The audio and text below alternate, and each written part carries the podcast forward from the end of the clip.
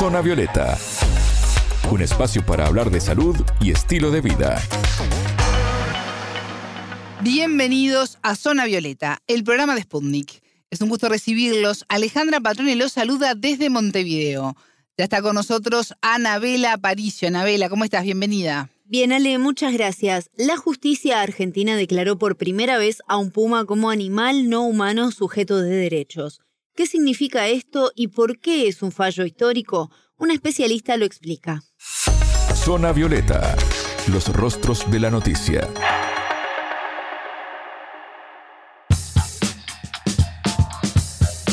Lola Limón, con seis meses de vida, fue titular de los medios argentinos al conocerse su caso, representativo también de la situación que se vive en este país con el tráfico de animales. Ella estaba durmiendo en una cama en una casa de familia donde era alimentada con restos de comida. Este grupo familiar eh, le daba, la tenía allí y se había habituado al trato con personas. Pero esto le impedía vivir en su hábitat natural, Anabela. Sí, el peligro que puede representar cuando crece ese animal también para la familia, para todos los vecinos que viven en el barrio. No es un animal doméstico. Exactamente. Bueno, en octubre de 2019, Lola Limón, una especie puma con color, fue trasladada al Ecoparque de Buenos Aires por disposición judicial tras ser rescatada de este hogar en la zona de Mataderos, en Buenos Aires. Para entender mejor el caso y por qué todavía tiene vigencia, hablamos con la abogada animalista Susana Daskalaki, quien nos contó los detalles. Esta causa se inicia por un allanamiento y una actuación policial en donde encuentran una puma, posiblemente víctima de tráfico, que terminó en un domicilio particular. Es muy común, lamentablemente, en Buenos Aires recibir llamados o denuncias en donde se encuentran animales denominados silvestres que estén en un domicilio particular, víctimas del tráfico ilegal. En este caso, la puma fue rescatada y se inició una causa penal por violación a la ley 14346, que es una ley complementaria en el Código Penal argentino, que habla de los maltratos y los actos de crueldad ejercidos hacia las víctimas que son los demás animales. En particular, esta causa que estaba a cargo del doctor Matías Michensi, en ese momento titular de la UFEMA, que es una fiscalía especializada en materia ambiental y que tiene toda la competencia de lo referido al tema del derecho animal, él archivó la causa. Cuando cambia la titularidad de la OFEMA, el doctor Carlos Rolero retoma esta causa y bueno, logra que su señoría, la jueza, establezca que Lola Limón es un ser sintiente, es un animal no humano, un sujeto de derecho, y como consecuencia de ello debería lograr los derechos que titula esta condición, que son en principio la vida, la dignidad y la libertad. En su fallo, la jueza Carla Cavaliere dispuso la libertad total, libre de cualquier medida o restricción legal de Lola Limón, pero a su vez brindó la custodia judicial definitiva del animal a la unidad de proyectos especiales de Ecoparque. Y aquí es donde hay una contradicción puntualizada por el abogado Andrés Gil Domínguez en su análisis de esta sentencia y en la que está trabajando ahora para revertirse, y así lo explica la doctora Daskalaki. A ver qué dice. En el caso este de la poma es el primer caso que teníamos acá en Argentina. Y el gran problema que tenemos es la incoherencia de esta sentencia porque decíamos, la declaramos sujeto de derecho, le concedemos los derechos por esa consecuencia que es la libertad y le introducen a un programa de conservación, de experimentación de pumas en un ex zoológico como es el Ecoparque porteño. Ahí tenemos realmente una contradicción muy importante. Lo ideal y lo que nosotros pretendemos en todas las causas donde nosotros actuamos como abogados animalistas es que el animal que es declarado sujeto de derecho recupere su dignidad y en lo posible su libertad.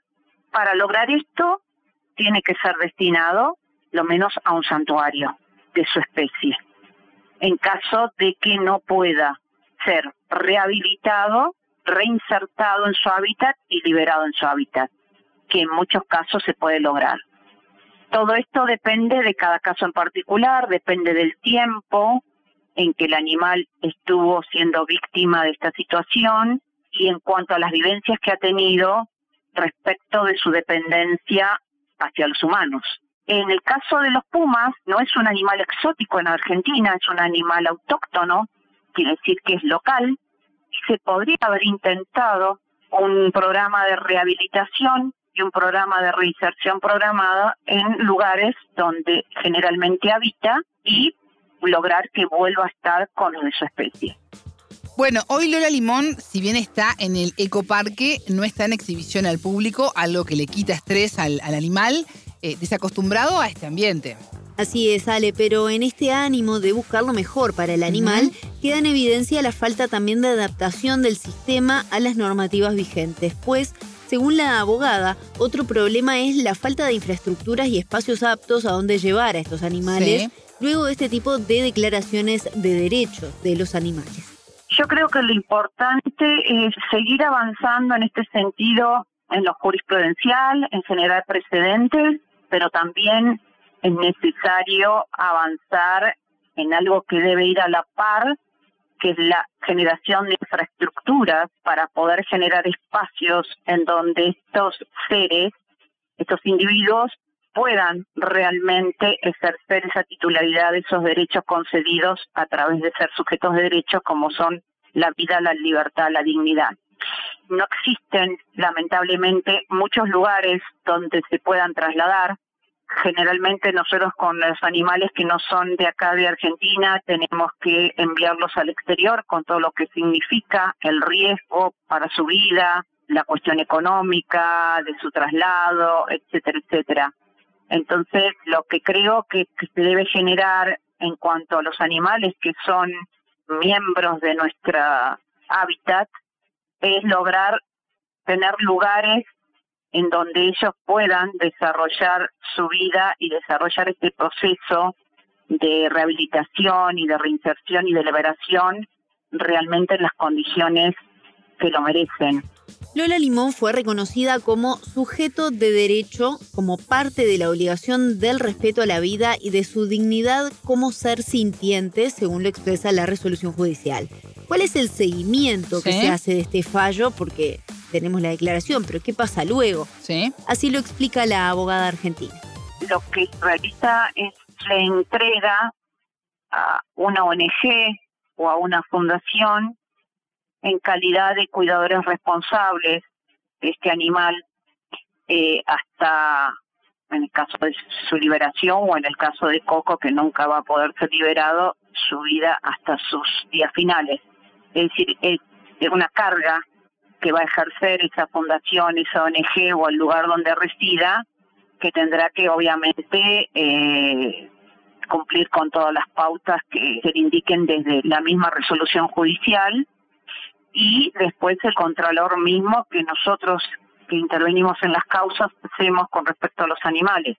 Yo te puedo contar particularmente, yo lo tuve con dos equinos víctimas de tracción a sangre, en donde la justicia eh, declaró a Gitana que estaba preñada traccionando cargo a sangre, eh, preñada de lluvia, y el juez a ambas las declaró sujetos de derecho, les concedió la posibilidad de vivir en un santuario eh, con dignidad, con libertad, juntas. Y en este caso yo tengo de por vida la custodia de ellas y la responsabilidad de velar por su salud, por su atención y por su libertad en, dentro del sistema del santuario. Otros casos no son tan fáciles como el de Lola Limón, que es pequeña y sana y se puede readaptar a su hábitat natural. En el caso, por ejemplo, del mono coco, la situación es otra y se procede de la siguiente manera.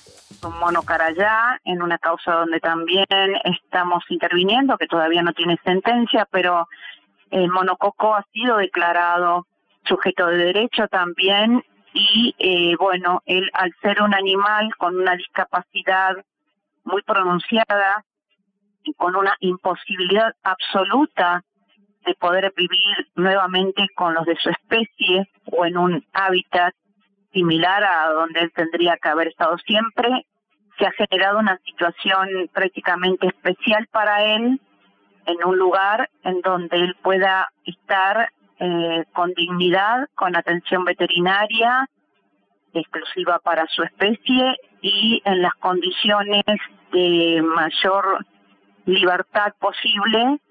Y lo digo esto con este cuidado porque él no puede deambular prácticamente solo, se arrastra porque tiene totalmente destruida toda su parte posterior. Entonces, dentro de sus posibilidades, también poder ejercer esa libertad.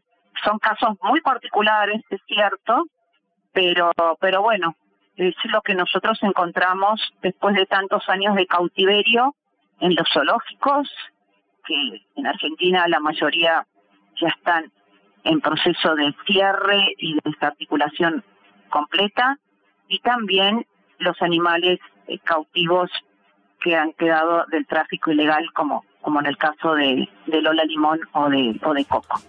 Bueno, la doctora Daskalaki también nos contó el caso de un mono carayá que viajó solo desde el Chaco a Buenos Aires, una distancia de poco más de mil kilómetros. Fue encontrado en la autopista panamericana, se estima que mataron a su familia y por eso eh, perdido llegó hasta la capital argentina. Son los horrores que pasan con los animales, ¿no? Eh, cómo, cómo se mata a, las madres con sus pequeños que quedan tirados o bueno, son comercializados luego. Imagínate esta distancia, ¿no? más de mil kilómetros. Tremendo, un bebé. Sin dudas que sí. Bueno, rescatado fue llevado a una especie de guardería con otros pequeños de su especie, donde del otro lado viven hembras también rescatadas de distintas situaciones.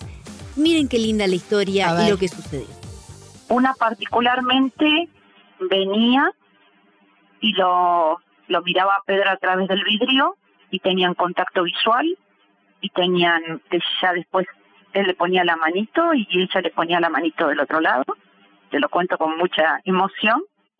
Un gran trabajo, un gran trabajo de los citólogos que lograron en un momento que ellos consideraron adecuado poder eh, acercárselo y la hembra lo, lo abrazó, lo acercó a su mamá y de a poquito lo fue llevando, llevando, llevando hasta que lo integró a su familia. Esas son cosas que uno no olvida, que pocas veces puede conocer y puede ver y hoy Pepe, como le pusimos nosotros en su momento, eh, vive en un grupo familiar y, y ha sido adoptado por un por una mona de su especie y eso es muy gratificante de ver y genera muchísima esperanza de, a veces la capacidad que tienen ellos de poder haber, volver a vivir con, con sus familias, ¿no? De las cuales nunca tendrían que haber sido arrancados. Bueno, y uno aquí se, se reconcilia con la vida, ¿no? Sin dudas que sí. De la mano de otro animal. Así es. Y nos enseñan mucho a nosotros ellos también. Claro que sí. Escuchábamos a la abogada animalista argentina Susana Daskalaki, quien nos explicó la importancia del caso de la puma Lola Limón, el primer puma no humano declarado como sujeto de derechos en el país sudamericano. Muchas gracias, Anabela. Hasta la próxima. A ustedes les decimos que pueden escucharnos todos los días en vivo a las 19 horas de México, 21 de Montevideo y a las 0 GMT por sputniknews.lat.